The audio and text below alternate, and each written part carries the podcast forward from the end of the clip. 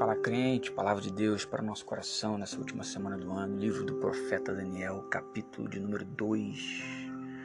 Daniel, capítulo 2, diz assim: No segundo ano do reinado de Nabucodonosor, ele teve sonhos com os quais atribulou-se, o seu espírito e o seu sono cessou, ou seja, teve um pesadelo, né? E o rei então ordenou que chamassem os magos, os astrólogos, os feiticeiros, os caldeus, para revelarem ao rei os seus sonhos. Então eles vieram e se puseram perante o rei. E ele então começa a contar o sonho. Mas preste atenção. O texto faz questão de listar para gente uma situação onde o rei já havia esgotado, escute isso, esgotado todas as possibilidades humanas possíveis.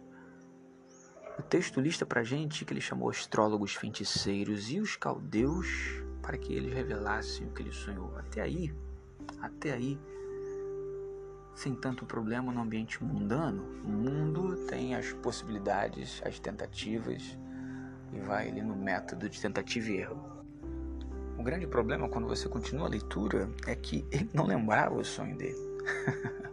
ele só lembrava que ele havia ficado muito atribulado e abatido em espírito, ou seja, ele teve um pesadelo que fez inclusive com que ele acordasse no meio da noite. Ele chama rapidamente os sábios, ele chama rapidamente todos aqueles que tinham a possibilidade de solucionar o problema. Qual era o central, a, a questão central do problema, se ele não lembrava o sonho? A paz.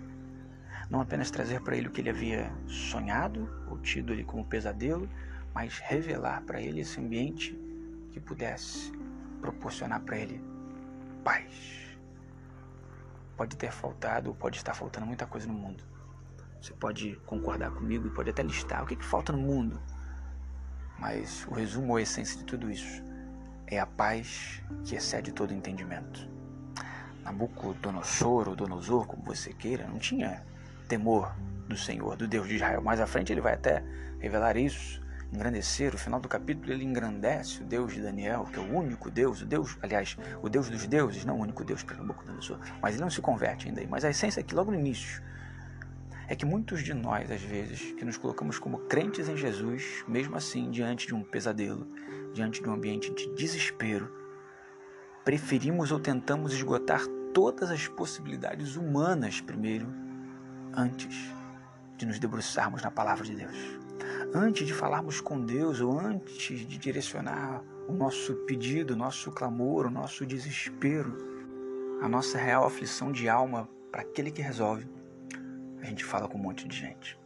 A gente tenta confiar no nosso dinheiro, a gente tenta confiar na nossa influência, no nosso network, a gente tenta confiar nos nossos amigos, nos nossos colegas. Eu não estou dizendo que você não tem que confiar em ninguém, não, não é isso.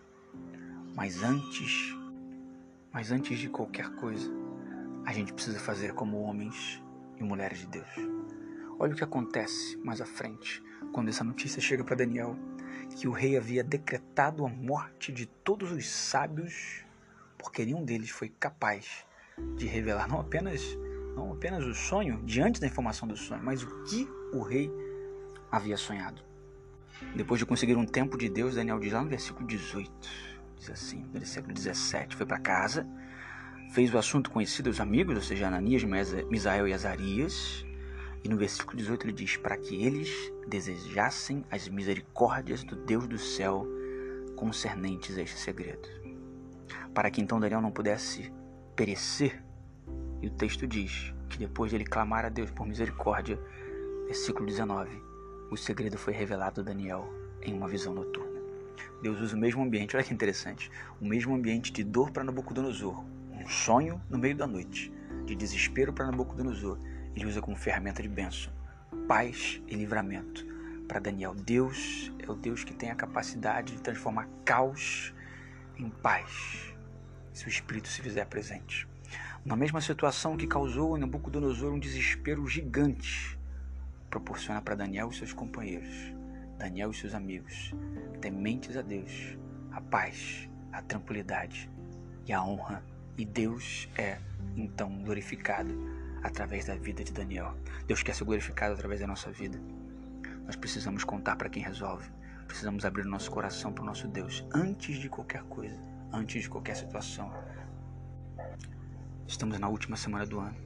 Ainda há tempo para que a gente reconheça a Deus como único e suficiente para resolver todos os nossos problemas, para completar e preencher todo o nosso vazio. Que o Deus de Daniel seja o nosso Deus. Amém.